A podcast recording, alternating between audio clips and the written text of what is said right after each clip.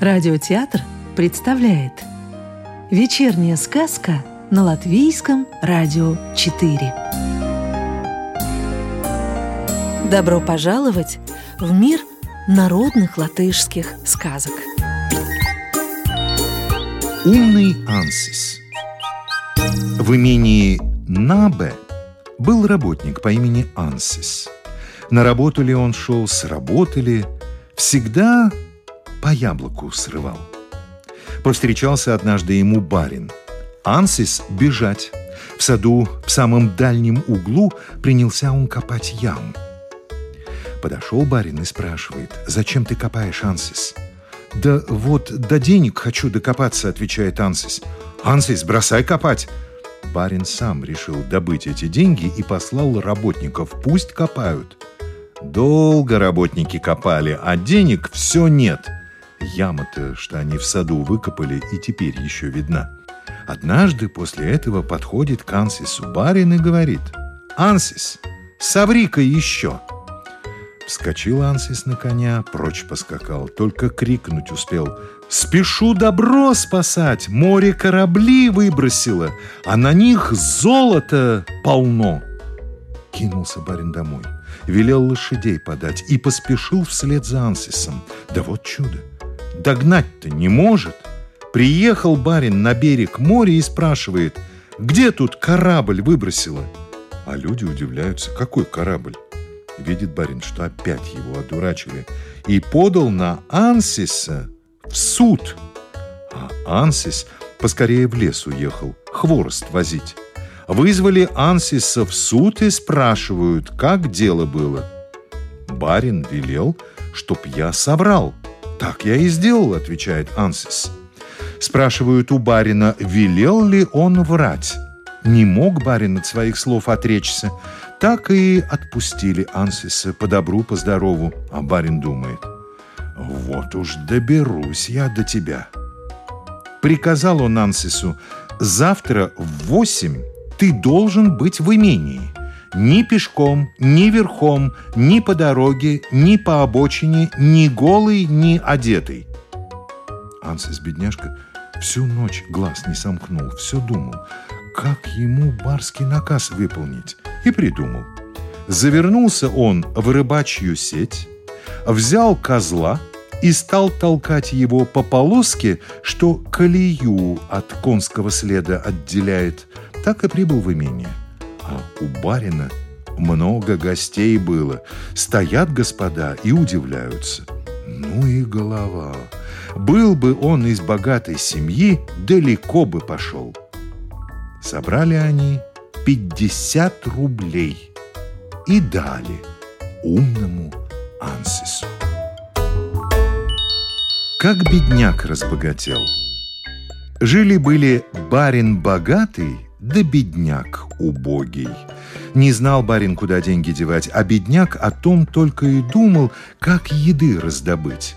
Однажды богач решил поразвлечься и объявил, что готов с любым вралем силами помериться. Тому, кто его переврет, обещал он пуру золота дать. Очень захотелось бедняку пуру золота заработать. Пришел он к богачу. Вот подошел его черед врать. «Ну, что скажешь, бродяга?» – спрашивает богач. «Здравствуй, барин!» – поздоровался бедняк и поплел небывальщину. Однажды нашел я в лесу ель, на которой вместо шишек росли большие красивые бобы – «Что ж это может быть?» — согласился богач. «Сорвал я бобину, посадил перед избой, и что ты думаешь, боб сразу начал расти, а роста он чуть ли не по пол вершка в минуту». «И это вполне возможно», — опять согласился богач. «Думал я, думал, и, наконец, полез вверх по бобовым стеблям. Высоко уж залез, как вдруг стебелек подломился, и стал я падать». «И так может быть», — говорит богач. «Падал я, падал, и верно убился бы, и никто бы не знал про то, что со мной приключилось, коли б не упал я на большое облако. Вот еду я, как важный барин на облаке, и гляжу, чем люди на земле занимаются. «Да, верю я этому», — сказал богач. Вдруг вижу сарай на небе, и как облако проплывало мимо, я раз и перепрыгнул на крышу. Проделал в крыше дыру и залез в сарай. «Верю», — опять говорит богач, которому вранье бедняка начало уже надоедать. Гляжу, а там развешаны по стенкам все звезды до месяца. Много-много. Стал я думать, как бы мне опять на землю попасть, и придумал — Сцеплю-ка я все месяцы крючками и по этой веревке спущусь на землю.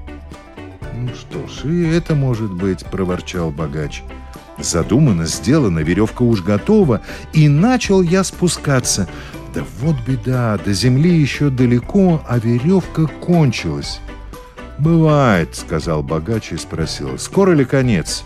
Не досуг мне тебя слушать». А бедняку уши говорить нечего, и решил он открыть свой главный козырь.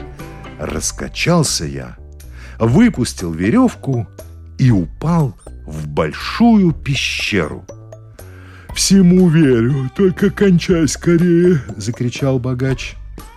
«И что вы думаете?»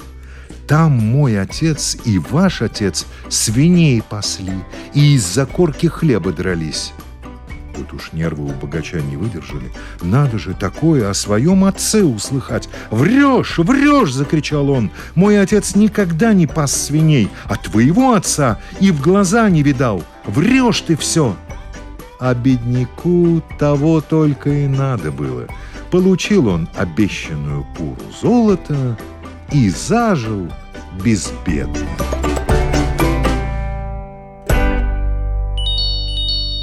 Сказка об умной жене.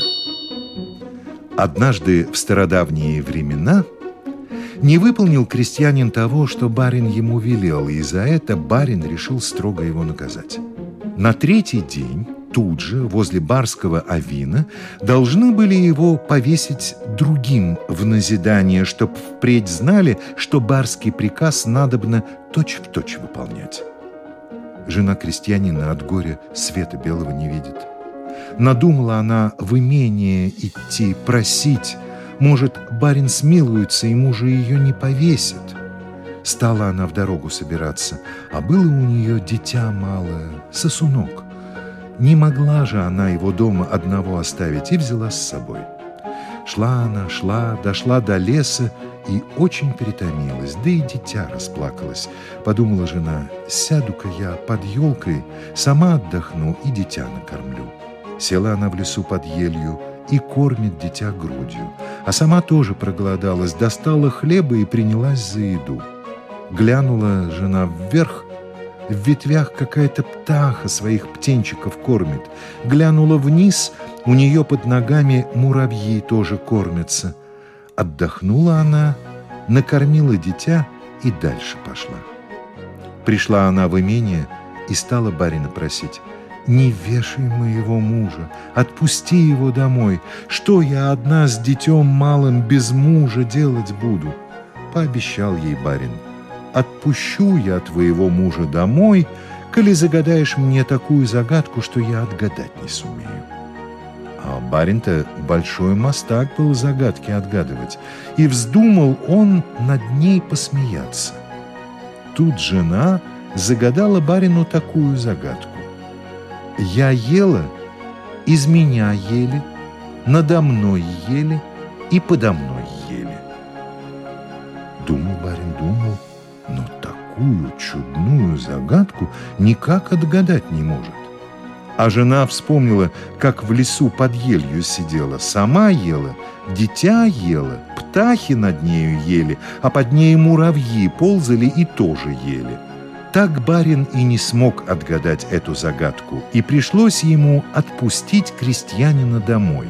Слово дал, держать его надо. Крестьянин от счастья себя не помнил, не знал, как жену отблагодарить, как ум ее – расхвалить.